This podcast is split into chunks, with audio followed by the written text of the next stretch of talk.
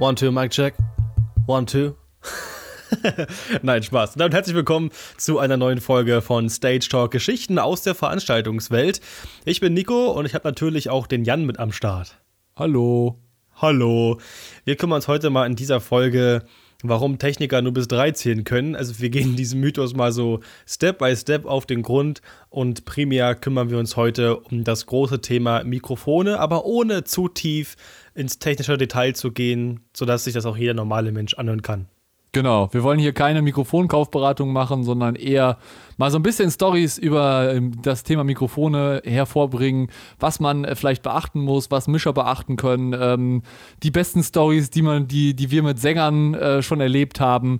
Ähm, ähm, wenn ihr aber eine Kaufberatung wollt, beziehungsweise eine kleine Auswahl, welche Mikrofone man sich für welche Sachen bei einer Band kaufen soll, schaut gerne auf unseren YouTube-Kanal vorbei, Stage223 auf YouTube eingeben. Und da gibt es ein paar Videos, wo wir das Thema Mikrofone mal ein bisschen näher erläutert haben und dann auch klar, knallhart auf die äh, Fakten beziehungsweise beziehungsweise auf die Mikrofone eingehen. Und auch nochmal der Hinweis an dieser Stelle hier, wir wollen hier auch keine Werbung für irgendwelche Marken und Hersteller machen. Wir werden von denen nicht bezahlt, also von daher ist es unsere freie Meinung über die Marken und Hersteller, die wir hier reden. Also von daher, das könnt ihr machen, was ihr wollt. Boom.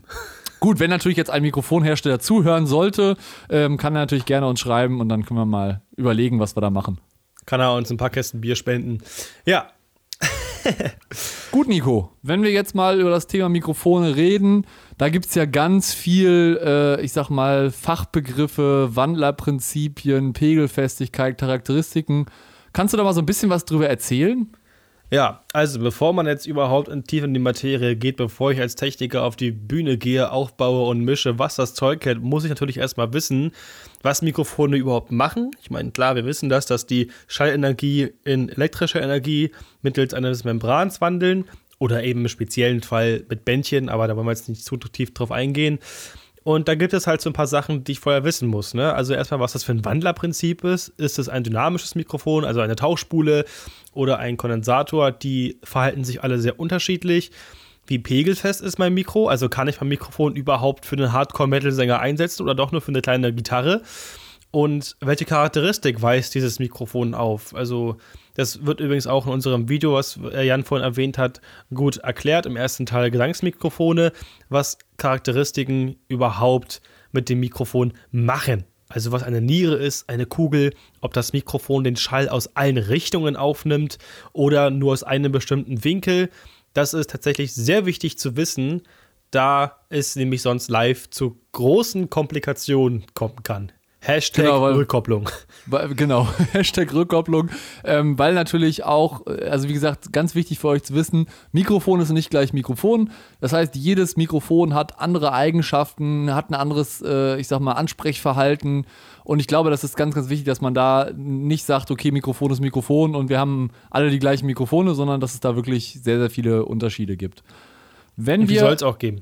Genau, genau, genau. Wenn wir weitergehen, ähm, mit dem Thema, wenn ich jetzt Mikrofone einsetze im Rahmen einer Band, also wenn ich wirklich sage, okay, wir haben eine Band und machen da ein bisschen was, ähm, dann ist ja öfters das Problem, dass der Mischer irgendwie oder dass irgendein Sänger auf der Bühne steht, irgendwas sagt und äh, ja, der Mischer irgendwie den Kanal nicht hochgeregelt hat und der, der Sänger sich nicht hört.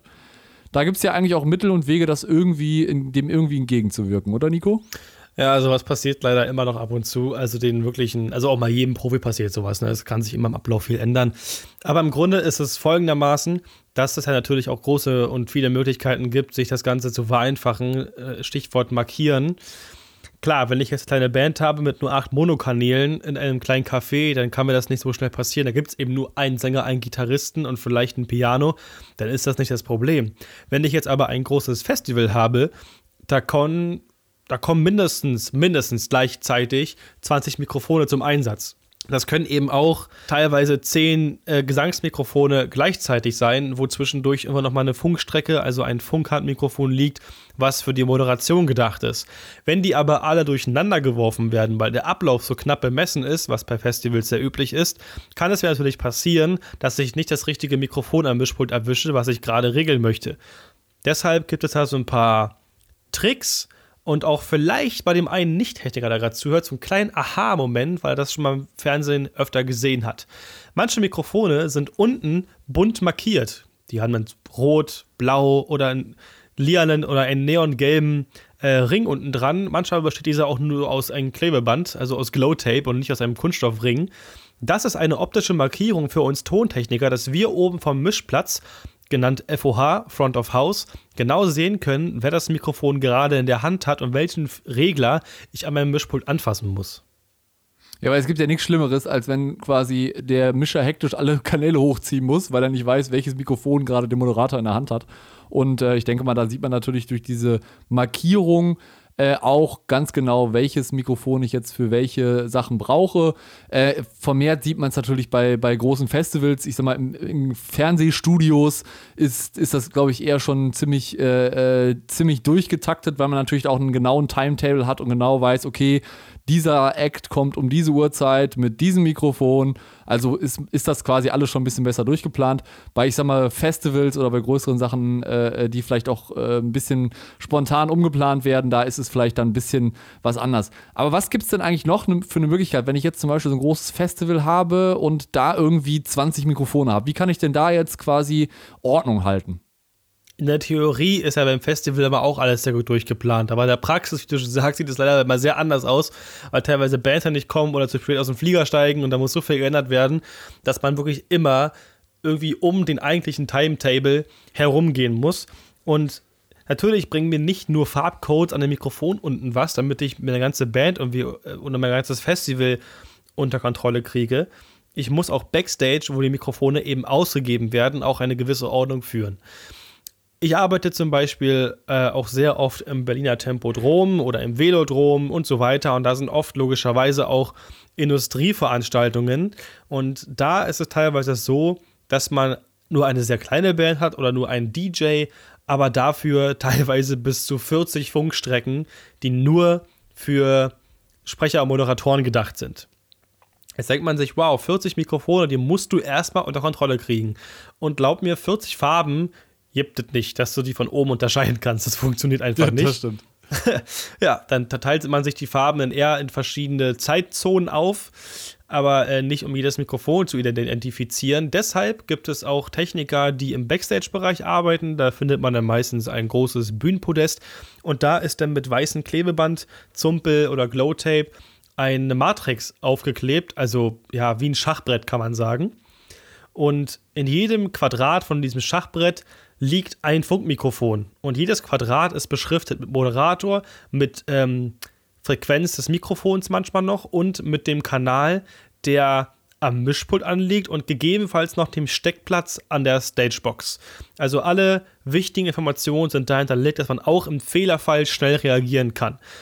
So, dann hat der Techniker oder die Techniker, es sind meistens mindestens zwei Leute bei so vielen Mikrofonen, ähm, die haben einen festen Zeitplan, wo genau drauf steht, zu welcher, zu welchem Showzeitpunkt welcher Kerl oder welche Frau das Mikrofon bekommt. Dann kommt er zum Ankabeln, er guckt auf sein Schachbrett, also auf seine Matrix und wählt das entsprechende Mikrofon aus. Also eigentlich muss dann auch eine Kommunikation zwischen dem, ich sag mal, Mischer und dem Backstage-Mann herrschen, ne? Also wahrscheinlich dann Auf jeden über Fall. Funk oder Intercom oder irgendwie sowas, ne? Genau, also es gibt auch eine, eine, sogenannte Intercom. Das sind übrigens, für die, die es nicht wissen, diese großen Kopfhörer mit Mikrofon, die Kameramänner, Tontechniker, Lichttechniker während einer Show aufhaben. Teilweise auch sogar Security-Chefs, dass wir auch mit denen kommunizieren können.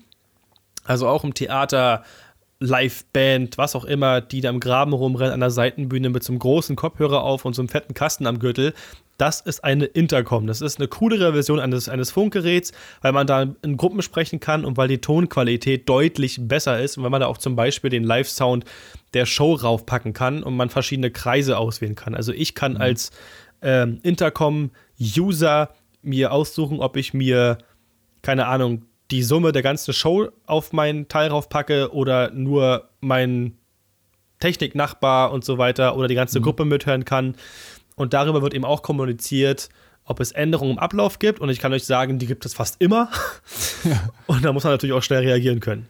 Ja, und auch vielleicht äh, auf der anderen Seite kann man natürlich das Intercom auch nehmen, wenn man so große Kopfhörer hat. Die dienen dann teilweise auch so ein bisschen äh, als, ähm, ich sag mal, Schallschutz, weil wenn ich natürlich jetzt irgendwie ein Konzert habe und da die Bühne äh, mit, äh, keine Ahnung, wie viel dB nach von vorne ballert, da muss ich ja irgendwie auch gucken, dass ich denjenigen verstehe. Weil wenn ich mal zum Beispiel mein Handy, äh, wenn ich mal versuche zu telefonieren, dann höre ich den ja meistens nicht, weil es halt die Umgebung so laut ist. Und dadurch kann man natürlich durch so ein Intercom-System auch dann einfach die Umgebung ein bisschen abschotten und da einfach ein bisschen besser dann kommunizieren. Exakt, so sieht's aus. Ähm, wenn wir jetzt äh, uns weiter überlegen, wenn die Mikrofone jetzt hinter der Bühne soweit ähm, ich sag, bereit liegen, gibt es ja auch Bühne, äh, Mikrofone auf der Bühne. Ne? Also, ähm, wie ist es denn da eigentlich mit, mit kleinen und größeren Bühnen? Wie kann ich denn eigentlich Mikrofone auf der Bühne so platzieren, dass sie nicht im Weg stehen, aber wenn ich sie brauche, immer da sind äh, und auch gut äh, erreichbar sind? Also gerade wenn es unglaublich schnell gehen muss, dann werden die Mikrofone auf den Stativen so weit vorbereitet, dass man nur noch ganz schnell hinstecken muss, also ganz schnell hinstellen und Kabel in die Stagebox stecken muss. Das sieht dann so aus, dass auf der Seite, auf der Seiten oder auf der Hinterbühne in einer Gasse, also hinter einem schwarzen Molton-Vorhang, schon beschriftet Mikrofone auf Stativen, teilweise sogar mit dranhängendem Kabel in der korrekten Länge vorbereitet stehen. Das heißt, eine Bühnenänderung, es ist vielleicht eine Minute Pause, weil der Moderator gerade mit den Gästen spricht, der Vorhang fällt oder irgendwas, ich muss im Backstage was, was umbauen, denn weiß jeder Techniker genau, welches Mikrofon wohin muss. Es werden teilweise Markierungen auf dem Boden geklebt, also je nach Show, damit man eben genau weiß, wo was hin muss. Und dann hängt das Kabel mhm. schon fest an dem Stativ dran. Ich muss es noch abwickeln und eben in die Stagebox stecken. Für die, die nicht wissen, was das ist, die Stagebox ist, ja, kann man sagen, ein Metallkasten mit ganz vielen Steckplätzen für Audiosignale, wo eben alle Audiosignale, die von der Bühne kommen, zusammenlaufen, dann zum FOH, also zum Tonmischpult gehen, da verrechnet werden und wieder zurück zur Bühne geschickt werden, damit das dann auf die Anlage gehen kann. Man, kann sich, die, so eine Stagebox kann man sich fast schon so ein bisschen vorstellen wie so ein, ich sag mal, Blutkreislauf, ne? Weil beim, beim, beim, bei ja. der Stagebox laufen alle, äh, ich sag mal, Blutbahnen zusammen und äh, von da aus geht es natürlich dann zum Mischpult, wo das Mischpult dann letztendlich so ein bisschen das Herz widerspiegelt, wo dann diese Sachen letztendlich verarbeitet werden. Also so könnt ihr euch das ein bisschen vorstellen mit dieser Stagebox. Ähm, wenn ich jetzt die, die, die Bühne quasi fertig habe, wie kann ich denn da äh, Mikrofone irgendwie auch montieren? Klingt erstmal sehr banal, von wegen, ja, jetzt schraubst du halt ein Mikrofon am Stativ ran, ist ja so total und spektakulär. Nee, nee, nee, da gibt es mittlerweile sehr, sehr coole Lösungen und die auch teilweise manche Leute gar nicht auf dem Schirm haben. Ich finde persönlich, wenn ich was live mache, dass Stative auf einer Bühne immer nicht gerade, sie sehen ja hässlich aus. Das haben wir einfach auf Deutsch, ja, sie sehen einfach ja. hässlich aus, ja. Und sie nehmen unglaublich viel Platz weg. Deswegen gibt es auch mittlerweile ziemlich clevere Lösungen, zum Beispiel aus dem Hause König und Meier oder Gravity, ähm, dass man die Mikrofone eben an schon vorhandene Punkte befestigen kann. Zum Beispiel beim Schlagzeug muss ich nicht noch tausend Stative hinstellen für meine Mikrofone, wenn da schon unglaublich viele Stative stehen, die für die Becken und Trommeln da sind. Dann gibt es Halterungen, dass ich das Mikrofon teilweise sogar beinahe unsichtbar an das Instrument direkt anbringen kann. Zum Beispiel gibt, auch, das gibt es auch Mikrofone mit einem kleinen Schwanhals, einer kleinen Klammer, dass ich das Mikrofon direkt an die Trompete machen kann oder an die Akustikgitarre, wenn sie kein Pickup hat, also ein Tonabnehmer. Oder ich kann sie, ja, was weiß ich, an eine Klarinette packen, an eine Violine. Da gibt es ganz verschiedene Möglichkeiten, dass das auch schön aussieht. Denn viele haben sich auch teilweise schon im Theater gefragt, Mensch, ich sehe da so viele Schauspieler, wo sind denn da die Mikrofone? Der Ton kommt ja auch aus der Anlage raus. Ich sehe das gar nicht. Was viele nicht wissen, gerade im Theater sind die Leute sogar so krass drauf, dass die Mikrofone mit in die Maske eingearbeitet werden. Da gibt es wirklich eine Mikrofonkapsel. Die Kapsel vom Mikrofon ist das Element, was den eigentlichen Schall aufnimmt, also sehr, sehr klein das Teil. Da wird die Kapsel mit einem ganz dünnen Kabel mit in die Maske eingearbeitet. Und da guckt die Kapsel entweder an der Nasenspitze raus, an der Stirn oder an der Wange oder sogar am Kinn teilweise. Je nachdem, ob derjenige Bart trägt oder mhm. nicht. Und äh, so ist es scheinbar unsichtbar und trotzdem kann man das hören. Das ist wirklich, finde ich, teilweise sehr beeindruckend, was die Maskenbilder zusammen mit den Technikern da realisieren. Und ja, so sieht es auch auf der Bühne ein bisschen schöner aus und ein bisschen stativfreier. Auf jeden Fall. Vor allen Dingen, ich habe auch, glaube ich, mal irgendwo gesehen, ich weiß nicht, ob das stimmt, dass man das irgendwie dann auch oben über den Kopf irgendwie machen kann, das Mikrofon. Und die Mikrofone an sich, die Headsets, die werden ja, sind ja mittlerweile so klein und auch von der Farbe her so hautfarben, dass man halt einfach auch nicht sieht, dass da ein Mikrofon hängt. Ähm, wie du gerade schon sagtest, oder sind halt in der, in der Maske irgendwie perfekt integriert, ne? Genau, also es gibt ja wirklich den Begriff Headset. Äh, das in unserer Branche ist das kein Gamer-Headset mit einem Kopfhörer und einem Mikrofon. Das wird auch sehr oft verwechselt. Das ist wirklich nur ein Mikrofon, also praktisch ein Nackenbügel. Mikrofon, man hat so zwei Metallbügel, die übers Ohr gehen und dann geht links oder rechts von einem ein kleines Stäbchen ab, wo dann vorne die Mikrofonkapsel dranhängt. Das ist ein Headset und dann gibt es das Ganze auch ohne Draht und ohne Gestell, praktisch nur eine kleine Kapsel mit einem Draht dran. Also außen eine kleine Kamera für den Einlauf, ist aber äh, ein Mikrofon. Das kann man eben halt in Masken zum Beispiel einarbeiten oder auch teilweise in Instrumenten integrieren. Es gibt zum Beispiel auch viele, die halt sich sowas statt an einem Pickup in die Geige eingearbeitet haben ja, was weiß ich, da gibt es so viele Verstecke für. Also teilweise muss man schon Angst haben, dass, dass man nicht abgehört wird irgendwo, weil überall könnten Mikrofone stecken. Genau. Ähm, es gibt ja auch die, die Möglichkeiten dann, wenn wir jetzt die, die ganzen Mikrofone auf der Bühne haben, die Leute sind alle mikrofoniert, dann haben wir ja gerade schon über diese Stagebox gesprochen und diese Stagebox führt natürlich dann ähm, zum Mischpult, also zu demjenigen, der letztendlich alle, äh, äh den kompletten Audiosound äh, regelt und ähm, wenn ich jetzt quasi als Mischer vor Ort bin und da meine, meine Mikrofone auf dem Mischpult habe, hast du da irgendwie eine Best Practice äh, äh, wie ich mir diese, diese Mikrofone auf meinem Mischpult so legen kann, dass ich jederzeit weiß, okay, was ist jetzt wo und dass ich da auch schnell dran kann? Ja, das ist ein etwas umfangreicheres Thema. Ähm, ich versuche mal nicht zu sehr in die Materie einzugehen, damit das jetzt nicht, nicht zu technisch wird. Man muss erstmal zwischen zwei Dingen unterscheiden. Kenne ich die Show oder kenne ich die Show nicht?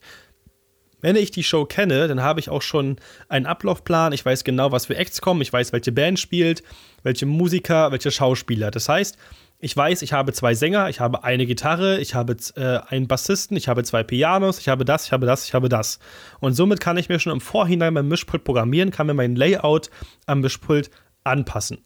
Für beide Szenarien gilt, wenn ich ein Mischpult habe, was relativ wenig Fader aufweist, als, also Fader sind die Schieberegler, die man auf den Mischpulten immer sieht und man hoch runterschieben kann für die Pegel der Kanäle, ähm, dann sollte ich mir das Layout so gestalten, wir reden gerade von einem Digitalmischpult, dass ich eben so wenig wie möglich Ebenen wechseln muss. Dass ich das, was ich am allermeisten brauche, am schnellsten, worauf ich am, am schnellsten Zugriff brauche, dass das auf meiner allerersten Ebene auf meinem Mischpult angelegt ist. Eben die wichtigsten Stimmen, die Schlagzeuggruppe, also gar nicht erst in einzelne Instrumente aufteilen, da wenn ich die einzeln bearbeiten will, was nicht so oft passiert, kann ich auch mal eine Ebene in einem Mischpult wechseln.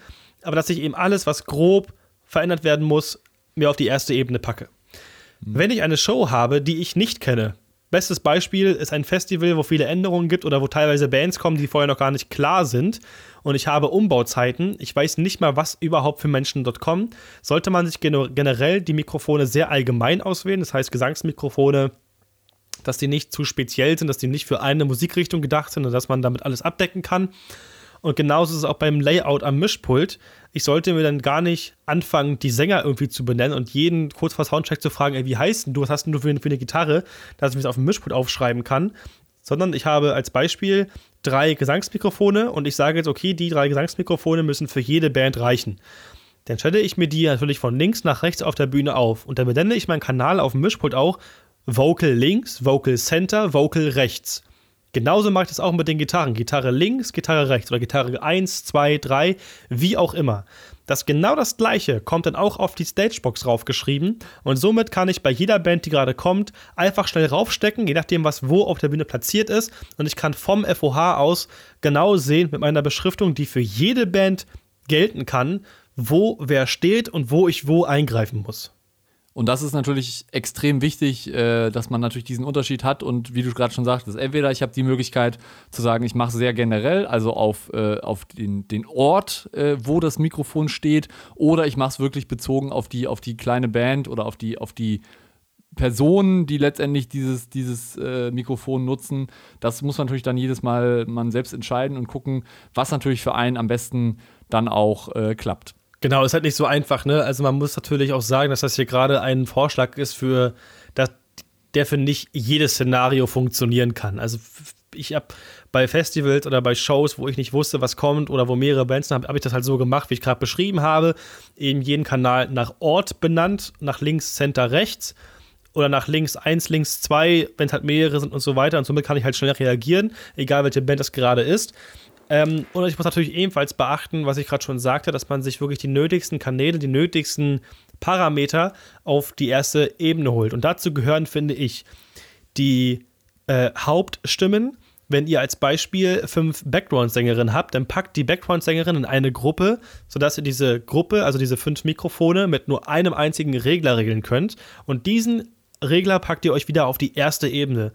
Sodass mhm. ihr auch, wenn ihr teilweise 60 Kanäle habt, was die Band frisst, seien es Streicher mit bei, fast die ganzen Geigen zusammen, fast die ganzen äh, äh, Bläser zusammen, also Trompeten und mhm. Posaunen vielleicht nochmal getrennt oder so, wie ihr das möchtet, und packt euch nur die Gruppen auf dem ersten Layer. Und nur wenn ihr wirklich spezifisch was bearbeiten wollt, dann müsst ihr ersten Layer wechseln und seid ihr nur am Hin und Her schalten. Das macht ja auch keinen Spaß, zumal ihr überhaupt nicht schnell reagieren könnt.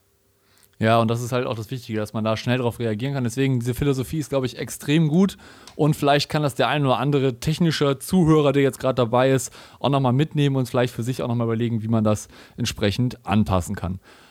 Wenn jetzt alles eingerichtet ist am Mischpult, ich habe meine Gruppen, ich habe meine äh, entsprechende Zuordnung gemacht, es funktioniert alles, ja, dann kann es eigentlich losgehen und dann steht der Sänger auf der Bühne und ähm, da gibt es ja auch Stories, die, äh, da kannst du ganze Bücher mitfüllen ähm, wie ja. Sänger auf der Bühne mit dem Mikrofon agieren, interagieren oder auch nicht agieren und am Ende des Tages dir dafür die Schuld geben, dass das nicht funktioniert hat oder dass sie einfach nicht gehört worden sind oder ja, gut, dass das ja immer so. nicht klappte.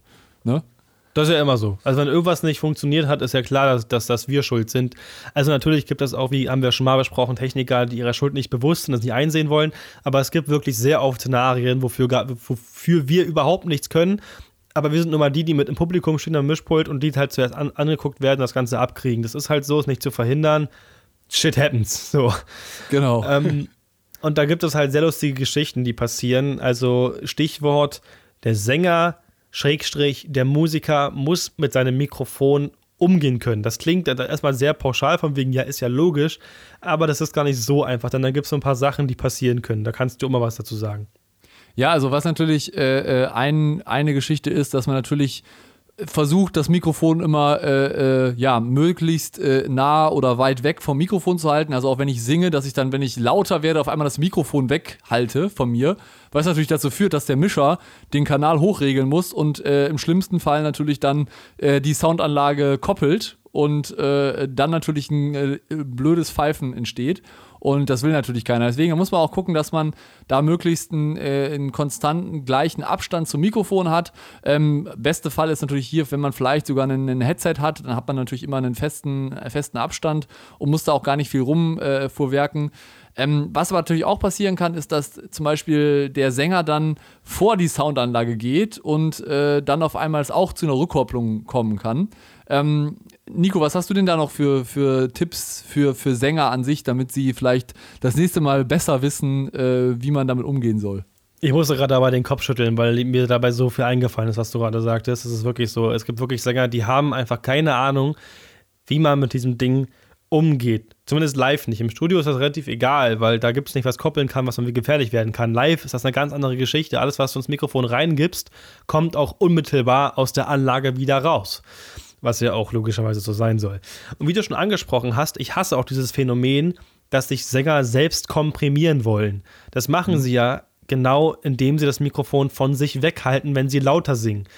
Wenn das nur fünf oder zehn Zentimeter sind, sage ich noch, ja, okay, aber manche halten das einen halben Meter von sich weg und ich denke mir nur, lass es doch bitte. Für die Komprimierung, für die gesamte Dynamikbearbeitung bin verdammt nochmal ich zuständig und nicht du.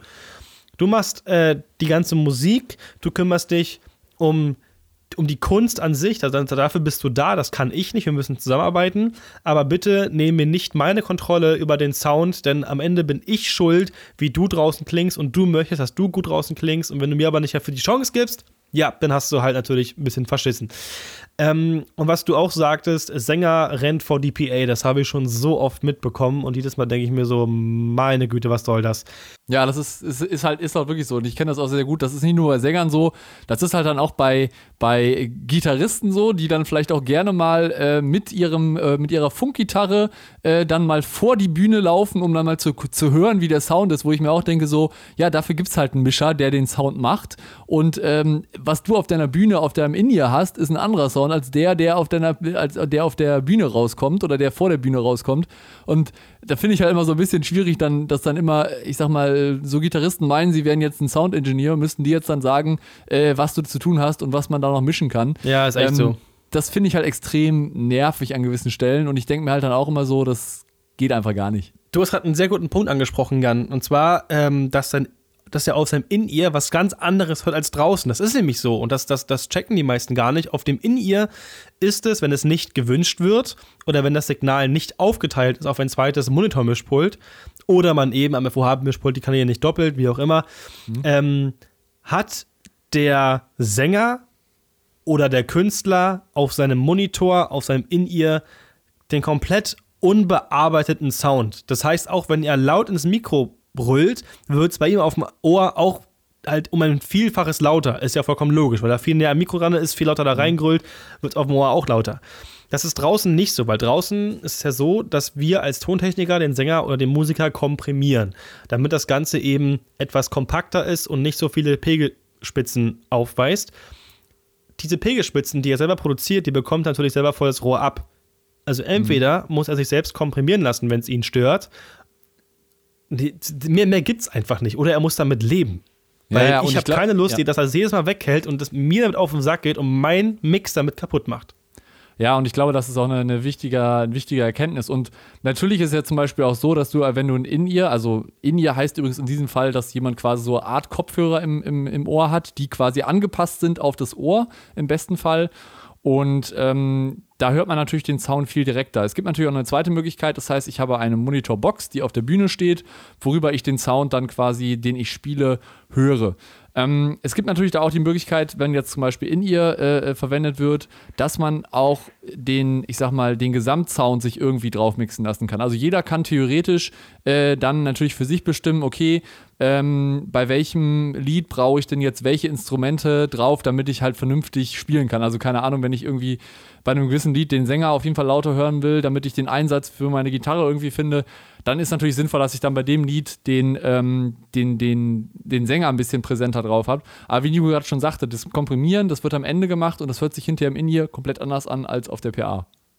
Genau, dafür gibt es ja auch bei großen Setups eben genau einen FOH-Mann, der eben den Sound für das Publikum macht und nochmal einen Monitormann, der einen extra Pult hat, wo die gleichen Signale anlaufen, der sich nur um den Tonmix für die Band kümmert, also für den Monitorlautsprecher oder eben für das In-Ear, damit das eben für jeden angepasst ist und damit er mir nicht meinen Mix kaputt macht, wenn er da reingrüllt. Und wie Ja. du vorhin schon sagtest, nochmal, ich will es mal kurz nochmal aufgreifen, man kann natürlich mit dem besten Material natürlich schon viel verhindern.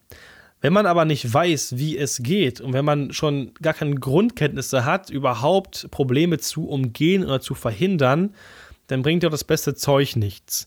Es ist zum Beispiel so, dass ich schon äh, ja, Shows hatte, wo der Sänger wirklich vor die Anlage gerannt ist und es natürlich große Rückkopplung gab. Nun ist es so, dass man die Rückkopplung ja auch mit einem bestimmten EQ auch etwas eindämmen kann, nicht verhindern, aber man, man kann es auf jeden Fall eindämmen, sodass man das Mikrofon noch ein bisschen lauter kriegt, bevor es koppelt. Aber viele übertreiben das so sehr mit der Entzerrung, dass das Mikrofon schon irgendwann klingt wie ein Telefonhörer. Und das ist halt ganz, ganz furchtbar. Denn lieber das gesamte lei- leiser drehen, als ähm, ihn wie ein Telefonhörer klingen lassen. Aber es gibt auch die Möglichkeit oder das Szenario, was ich schon mal hatte, da war ich, habe ich den Ton gemacht für Jay Samuels, für äh, Freak Zeus in Berlin. Da hatten wir drei Mikrofone. Eins davon war eine für die Techniker ein E965er Kapsel, also ein sehr empfindliches Mikrofon für PA-Systeme und zwei eben, die halt nicht so empfindlich sind. Und die beiden Co-Rapper konnten eben problemlos vor die Anlage rennen und das hat gar nicht gekoppelt, also auch ohne Entzerrung. Und bei dem anderen Mikrofon musste ich eben ein bisschen mehr machen. Also es hängt schon vom Material ab, aber mit ein wenig Gehirnschmalz in unserer Branche kann man auch schon mal viel umgehen. Deswegen ist es übrigens auch der Grund dafür, falls sich einige wundern, dass es bei Konzerten beim Soundcheck manchmal sogar mit Absicht quietscht, dröhnt, koppelt, weil der Tontechniker die Anlage mit Absicht zum Koppeln bringt, um eben die Bereiche, die koppeln, rauszufinden und die abzusenken. Ja, man nennt es ja auch quasi im Fachjargon, glaube ich, irgendwie einpiepen oder irgendwie sowas. Einpfeifen, ja. Einpfeifen, genau. Ne? Das ist ja eigentlich auch immer so eine Sache, um natürlich dann dieses Störgeräusch während des Konzerts dann nicht äh, auf einmal zu haben und das natürlich so gut es geht einzudämmen. Ähm, Nico, du, du hast noch mal eine andere Variante, wenn jetzt der Künstler vollkommen ausrastet und mit seinem Mikrofon durch die ja. Gegend schwingt am Kabel. Was kann man denn da machen? Ja, selber erlebt. Ich habe den auch schon äh, selber getroffen. Als ich mal ein Praktikum machte im Theater am Potsdamer Platz, kam auch der Udo Lindenberg, als das Musical hinterm Horizont noch lief, selbst vorbei. Äh, zu einem Gastauftritt und Udo ist dafür bekannt, dass er sein Mikrofon am Kabel immer wie ein Propeller durch die Gegend schwingt. Ne? Also so um einen Meter Radius richtig durch die Gegend gedreht, das Teil. Ich kann dir sagen, dass nach zwei Shows das Kabel immer getauscht wird, obwohl es schon ein extra stabiles Kabel von Sommerkabel ist. Mhm. Weil das halt irgendwie danach aussieht wie ein Telefonkabel, weil halt die Isolierung vom Rest irgendwie halt, halt abgetrennt wird, gefühlt. Ja. Und ich würde bei sowas auf keinen Fall den Verschluss von Neutrek vertrauen, auch wenn die Stecker sehr, sehr gut sind. Aber bei der Last, die da, die Kraft, die da wirkt, da würde ich auf jeden Fall doch mal zwischen Mikrofon und dem Kabel eine ganze Menge Tape verwenden, dass das Mikrofon nicht ins Publikum fliegt, weil das wird peinlich, das tut weh und das macht Krach, das ist nicht schön. Also bei solchen Künstlern sollte man sich vorher informieren, was die auf der Bühne vielleicht abliefern oder sie, oder sie gegebenenfalls fragen und kommt euch aber auch nicht dumm vor. Es gibt Sänger, die schwingen das Mikrofon am Kabel. Das ist so, gerade wenn jemand aktiv ein Funkmikrofon verweigert, ist es schon mal so ein Indiz dafür, dass es darauf hinauslaufen könnte. Ja, also deswegen bei Rise Against ist es zum Beispiel auch so, da ist auch das Frontmikrofon, das Hauptsängermikrofon auch mit Tape, ja, abgeklebt. Also seid gewarnt, informiert. Also wenn das nächste Mal dann sowas ist, dann passt es auf jeden Fall. Da habe ich auch noch eine ganz kurze Story, ähm, da ich auch selber äh, ähm, in einer Band gespielt habe, beziehungsweise meine Familie ziemlich musikalisch ist und wir auch eine, eine, eine Band haben im Familienkreise und auch mein Vater hat auch eine eigene Band. Und äh, der hat sich irgendwann mal ein äh, Sennheiser-Mikrofon geholt äh, für die äh, Techniker unter euch, MD421. Und äh, wenn wir dann mit unserer Familienband mal irgendwie Bandprobe hatten, haben meistens eigentlich alle immer meinen Vater mit diesem Mikrofon aufgezogen, weil das irgendwie äh, ja so ein bisschen weiß-gelblich war und eigentlich so ein bisschen aussieht wie so ein, so ein alter Braunrasierer. Ähm, aber natürlich der Sound von diesem Mikrofon immer noch äh, sehr, sehr gut äh, ist und auch äh, heute immer noch sehr, sehr gut einge eingesetzt wird. Nico, kannst du vielleicht sagen, weißt du vielleicht aus dem Kopf, wie alt dieses Mikrofon eigentlich ist? Boah, ich glaube, also ich glaube 25 Jahre auf jeden Fall, wenn nicht sogar noch älter. Also schon eine ganz schön, eine ganz schön lange Zeit. Ne? Das ist schon alt, das Ding, ja, ja. Übrigens, ich habe gerade mal nachgeschaut, das Mikrofon ist aus den 60ern. Wollte also, ich auch gerade nachschauen. ist auf jeden Fall, äh, wird auch schon seit den 60ern so unverändert produziert. Das heißt, heute kann man dieses Mikrofon immer noch kaufen. Ähm, sieht natürlich heute nicht mehr ganz so scheiße aus wie früher. Ne? Also ist, nee, ist mittlerweile dunkel jetzt, geworden, hat einen genau. richtigen XLR-Stecker dran. Und ähm, aber wie gesagt, die ersten Modelle, die waren halt dann noch wirklich in diesem schönen hässlichen Weiß und äh, das äh, war dieses, noch mit einem dieses räudige Beige, ne, was man damals genau. überall hatte. Ja, ja, genau, genau. Ne? Also das äh, fand ich schon eine lustige Geschichte, die ich jetzt hier an dieser Stelle auch nochmal kurz erwähnen wollte. Du hast auch noch eine andere Story. Es ging da irgendwie um ein Headset und was hat ja, damit ja, auf Ja, ja, Das war, äh, das, die Geschichte ist nicht von mir. Aber da ich derjenige war, der sich um neue Systeme kümmern musste, kann ich sicher sagen, dass das auf jeden Fall wahr ist. Zumal es auch ein Freund von mir war. Der Jannis, auch in der Nikos Gigs 12, glaube ich, war er zu sehen. Ähm, und zwar war das so, dass er ein Kindermusical betreut hat mit ganz vielen DPA-Headsets. DPA ist ein Hersteller und diese liefen über eine Funkstrecke. Das heißt, die Schausteller hatten eben Schausteller, Schauspieler, Schausteller. Wir, sind, wir, sind, nicht auf dem Rummel. die Schauspieler hatten eben Headsets um und einen Sender am Gürtel, damit das eben per Funk übertragen werden kann. Und die, viele Kinder haben sich beschwert, dass die äh, immer Stromschläge bekommen haben. Tatsächlich. Mhm. Stromschläge vom Headset. Das ist natürlich schon ziemlich krass um da kurz mal auszuholen, ehe man einen Stromschlag wirklich aktiv als Schmerz wahrnimmt, muss die Spannung schon mindestens ja so um die 30, 40 Volt hoch sein. Darunter merkt man das eigentlich nicht wirklich groß als Schmerz. Und da aber mhm. in so einem Taschensender, also in diesem kleinen Sender, der praktisch das Signal überträgt, nur zwei Batterien drin sind, also ergo ungefähr 3 Volt, und das maximal auf 12 Volt hochtransformiert, konnte ich mir absolut nicht vorstellen, dass man da irgendwie einen Stromschlag kriegt. Zum Beispiel, zumal die Phantomspannung für dieses Headset, für, diese, für dieses Mikrofon, dieses Mikrofon braucht eine gewisse Betriebsspannung, ähm, zumal bei der Spannung der Strom so gering wäre aus diesen zwei Batterien, dass man das gar nicht mal spüren würde. Also habe ich mir echt überlegt, was kann das sein, warum die immer eine geknallt kriegen. Die sind ja auch nirgendwo geerdet. Das heißt, auch dieses typische am Teppich reiben und so weiter wäre mhm. auch keine Erklärung gewesen, weil dann wäre das Mikrofon ja auch mit aufgeladen. Also die hätten sich ja da nicht äh, ein, eine Knall kriegen können. Ich bin bis heute der Meinung, dass sie sich einfach überall ihre Haare eingeklemmt haben und es daran gezogen hat. Das ist, glaube ich, weil das sich ziemlich ähnlich anfühlt, weil das auch so piekt. Mhm. Das ist mein, bisher meine Erklärung, aber er musste tatsächlich alle Mikrofone austauschen lassen, damit sie dann feststellen, dass es genau das, gleiche ist. Ähm, ja, super. Und ja, das waren auch so ein paar Heulsusen, die halt alles so ein bisschen hysterisch sehen. Deswegen, die glauben auch, dass die so ein bisschen simuliert haben und gleich sagten, ja, das ist hier Stromschläge, alles voll schlimm. Das kann ich mir rein technisch beim besten Willen nicht vorstellen. Aber es ist natürlich Hammer, dass sich darauf einige, ja, was einbilden. Was? Was einbilden. Ja, was, das, das, genau, das Wort habe ich gesucht, was einbilden. Das ist eher so eine Phantom, Phantomschmerz, den du da hast, ne? Ja, im wahrsten, da, da, du, da bekommt der Begriff Phantomspannung eine ganz neue Bedeutung, wirklich. Auf jeden Fall. Wenn wir nochmal kurz zu, unserem, zu, unserem, zu unserer Bühne zurückkommen, wo der Mischer dann letztendlich äh, mit dem hysterischen Sänger versucht, äh, irgendwie einen vernünftigen Sound zu machen, äh, gibt es ja auch die Möglichkeit, das Ganze irgendwie aufzuzeichnen. Und es gibt sogenannte Atmo-Mix. Was hat es denn damit auf sich? Ja, die Atmo-Mikrofone, genau. Viele, ähm, ich beim allerersten Mal auch, vor vielen Jahren, habe ich auch ein Konzert aufgezeichnet und habe das dann gemischt und die meinten auch, ja, Sound ist gut, aber das wirkt nicht live. Und ich wusste nicht, woran das liegt. Bis ich auf den Trichter kam, ja, logisch, man braucht Atmo-Mikrofone. Für, für die Atmosphäre nennt man das auch.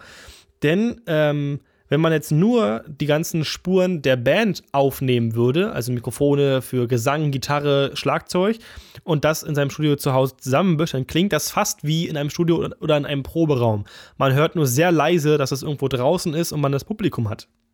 Deswegen gibt es extra Mikrofone, die nur für das Publikum da sind, die das, das Geschreie, das Getrampel, das Klatschen, das Mitgesinge aufnehmen und die im Mix mit, dem, mit der eigentlichen Band erst diesen Live-Kick geben. Deswegen gibt es übrigens auch in TV-Studios Mikrofone, die von der Decke abhängen. Das sieht immer sehr, sehr merkwürdig aus. Haben sich auch viele gefragt, was das soll.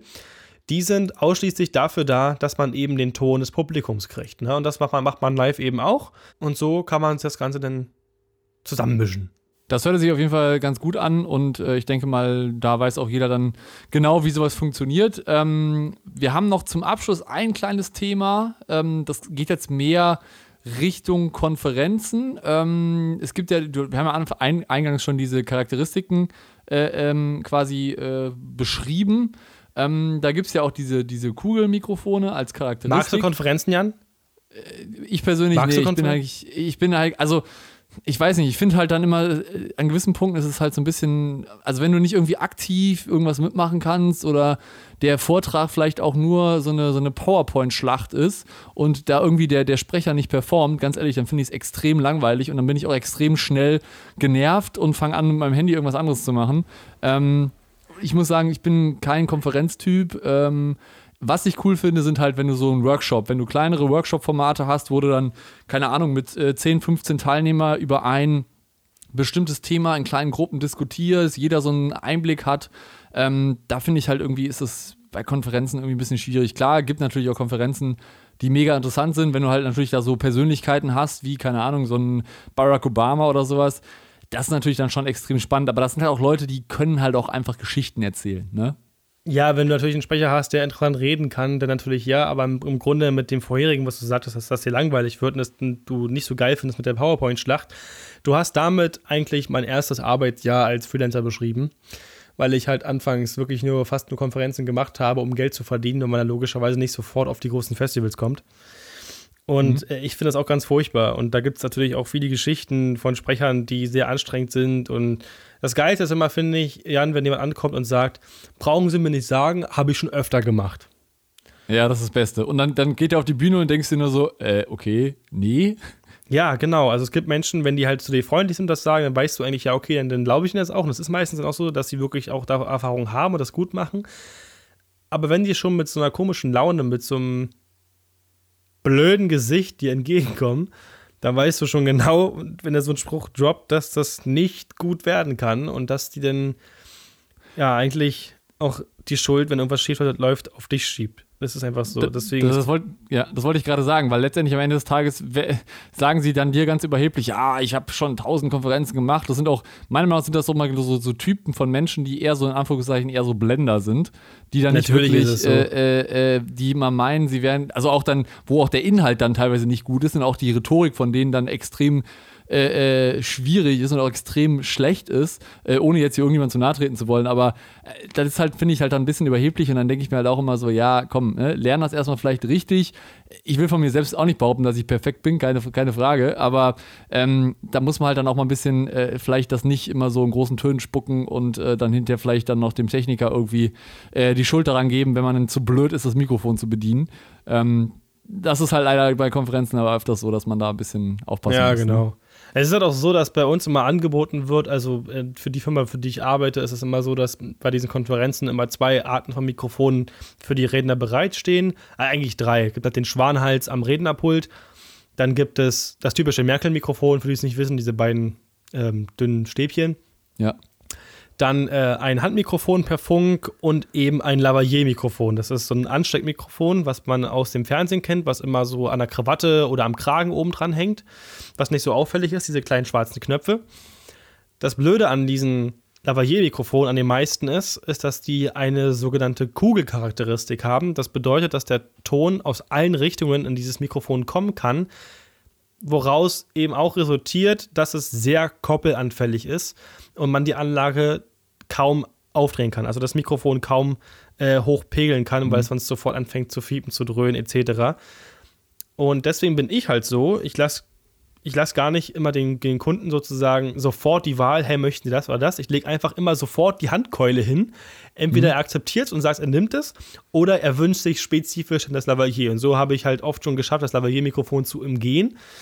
Ähm, da es halt wirklich überhaupt überhaupt nicht gut für Beschallung gedacht ist. Für Video ist das super. Ne, nutzen wir auch für unsere Sachen und so weiter. Im genau. TV-Bereich sind aber hier Mikrofone toll. Man sieht die Dinger nicht. Sie klingen gar nicht ja. mal schlecht. Alles wunderbar. Für Beschallung, boah, ganz furchtbar. Aber mit deinem Trick, den du gerade sagst, kannst du natürlich auch schon sofort erkennen, wie viel Konferenz- und äh, Bühnenerfahrung ein gewisser Sprecher hat. Weil wenn du ihm sagst, pass auf, äh, hier ist deine, ich sag mal, dein Handmikrofon und er dann sagt, ey, habt ihr auch ein Headset? Bedeutet das für mich im Umkehrschluss, okay, der stand schon auf vielen Bühnen, der weiß, wie das funktioniert. Wenn ja. es ihm halt gar nicht aktiv anbietet als Alternative, er aber direkt fragt, dann weißt du, alles klar, der hat schon ein bisschen mehr Erfahrung damit und ist vielleicht da auch ein bisschen, ich sag mal, äh, ja, erprobter und einfach geübter. Ne? Und so ist es dann meistens auch. Das ist nämlich genau so, wie du gerade schon sagst. Wenn man denen jetzt gar nicht anbietet, dann wissen die gar nicht, dass es sowas gibt und dementsprechend ist es denen egal, sie nehmen einfach das Handmikrofon. Ähm, und natürlich ist es nicht immer so, aber meistens hat man dann ein bisschen Glück, wenn jemand sagt, ich möchte aber ein Lavalier-Mikrofon haben, sind es auch zum Glück Menschen, die auch laut genug sprechen können. Ich sage immer Einspruch den Sprechern, das ist kein Witz, ich sage das jedes Mal. Das Mikrofon soll sie unterstützen, nicht übernehmen. Das mhm. ist so. Weil viele haben auch diese Angewohnheit, anzufangen zu flüstern, sobald die ein Mikrofon in der Hand haben. Die, werden, die reden immer leiser, weil sie glauben, dass die Anlage die ja sowieso verstärkt. Aber die raffen halt nicht, dass wir nachregeln müssen, dass wir diesem Kopplungspunkt immer näher kommen und irgendwann nicht mehr lauter geht. Und das ist halt genau das Ding. Und bei Lavalier-Mikrofonen ist dieser Punkt halt sehr früh erreicht, bei Handmikrofonen eben sehr spät. Deswegen nutze ich halt lieber die. Aber zum Glück, die Menschen, die fragen, haben ja meistens Erfahrung und reden auch wenigstens laut genug, sodass ich das Mikrofon wirklich nur als Unterstützung brauche. Genau, und an dieser Stelle auch nochmal der Hinweis, ähm, selbst wenn ihr jetzt ein Handmikrofon als Sprecher habt, also an die Sprecher da draußen, die vielleicht gerade zuhören sollten, auch wenn ihr ein Handmikrofon in der Hand haben solltet, ähm, nicht die versucht, Eistüte. Genau, versucht nicht, das immer weiter wegzuhalten und ähm, weil dann kann, äh, kann der Techniker da auch nichts mehr regeln, wenn ihr das irgendwie einen halben Meter von euch weghaltet. Also da an, an dieser Stelle auch mal der Hinweis, das auf jeden Fall auch beachten. Ähm, oder wie gesagt, einfach mal fragen, ob ihr vielleicht ein Headset bekommen könntet, weil da ist es überhaupt kein Problem, da könnt ihr ganz normal weiterreden und am Ende habt ihr dann einen schönen Sound, den man auch äh, außerhalb der Bühne sehr, sehr gut hört. Genau, für Konferenzen ist auf jeden Fall Headset immer sehr, sehr, sehr schön. Gerade wenn man so die, die beigefarbenen hat, die HSP-Serie von Sennheiser oder äh, die feinen ähm, aus dem Haus DPA, ist das Ganze auch nicht ganz so auffällig. Sieht hübsch aus, klingt ganz gut, ist sehr stabil. Und was halt ebenfalls, finde ich, noch ein großer Punkt ist, wirklich ein ganz großer Punkt, wenn die sich immer so aufschaukeln. Ne? Wenn die erst das Mikrofon in die Hand nehmen, du hast darauf hingewiesen, dass die bitte ordentlich in das Mikrofon sprechen sollen. In das Handmikrofon rede ich jetzt von. Die mhm. reden noch laut, haben es vorm Mund und dann geht es immer weiter runter. Mit jedem Wort ist es immer weiter unten, bis man den sogenannten Status des Bauchredners erreicht hat. Und das Mikrofon nur vom Bauchnabel hängt. Das ist wirklich schon sehr oft so. Dann gibt es noch die Eistüte. Ja, die reden in die Seite des Mikrofons. Und wir haben ja vorhin kurz mal gelernt, dass es ja bestimmte Charakteristiken von Mikrofonen gibt. Das heißt, dass es nur einen bestimmten Winkel gibt, in dem man da reinsprechen kann. Und das ist halt oben. Aber wenn ich in die ja. Seite reinrede, klingt halt nur noch sehr, sehr dumpf, sehr, sehr blöd. Ich kann es mhm. mal eben vormachen. Ich mache mal kurz einen Filter in unsere Folge rein. Dann klingt das Mikrofon ungefähr so. Also ich würde die ganze Zeit so mit euch reden, das kann sich ja keiner anhören. So wieder zurück. So, das ist halt furchtbar. Das ist auf jeden Fall mal ein guter Hinweis. Und wie gesagt, liebe Sprecher da draußen, äh, versucht euch das mal zu Herzen zu nehmen, wenn ihr das nächste Mal auf irgendeiner großen Bühne steht und äh, dann passt das auch schon wieder. Abschließend möchte ich sagen, ähm, bevor ihr über Mikrofone diskutiert, in Foren oder irgendwas, probiert mal aus, es gibt wirklich Mikrofone, die für einige Sachen nur deklariert sind, zum Beispiel Kickdrum-Mikrofone. Die habe ich auch schon sehr oft am Gitarrenamp verwendet. Geht wunderbar. Also probiert selber aus, stützt euch nicht nur auf Empfehlungen und auf irgendwelche Dokumente. Gerade im Ton kann man unglaublich viel selbst ausprobieren. Und bevor ihr irgendein Mikrofon wirklich aktiv bewertet und eure Meinung dazu kundtut, benutzt es selber für eure Bereiche, bevor ihr sagt, ja, nee, das ist Kacke weil jeder andere sagt ja auch, ist kacke, weil Behringer draufsteht. Das ist Quatsch. Selbst Behringer hat Mikrofone, die echt nicht verkehrt sind. Also, das gibt es wirklich ganz, ganz viel zu, zu lernen, zu machen, zu probieren, bevor man da irgendwas zu sagen kann. Ja, das ist auf jeden Fall auch eine wichtige, wichtige Erkenntnis, die man vielleicht auch, die vielleicht die Techniker aus dieser Folge auch mitnehmen können. Wenn ihr weitere Fragen habt oder auch gerne Ideen, Themenvorschläge, Feedback, äh, würden wir uns freuen, wenn ihr einfach eine E-Mail an podcast@stage223.com schicken würdet. Wir haben euch den Link oder die E-Mail auch nochmal in die Show Notes von diesem Podcast gepackt und wir würden uns natürlich darüber freuen, wenn ihr unseren Podcast bewerten könntet oder uns auch einfach auf den diversen äh, Social Media Plattformen einfach äh, eine, eine nette Nachricht Nachricht schreibt, wie euch diese Podcast-Folge gefallen hat. Und ähm, ich würde sagen, wir sehen uns beim nächsten Mal wieder, ne? Ja, würde ich auch sagen. Mach schön. gut, Nico, dann mach es gut, one, two. Mach es gut, one, two, one, two, war. Und äh, hier und so und dann äh, ciao. Tschüss. Tschüss. Das ist doch hier mit so One, Two und so richtig geil. Richtig gute Geschichte. Ich bin unglaublich begeistert. Ja, ich auch wieder. Das ist halt super. Wie fangen wir jetzt eigentlich an? Wie immer? Weiß ich auch ähm, nicht. Also entweder fängst du an oder ich fange an. Ja, aber eigentlich kann, letztes Mal habe ich angefangen. Jetzt, eigentlich kannst du mal wieder anfangen. One, two, one, two, make check, one, two.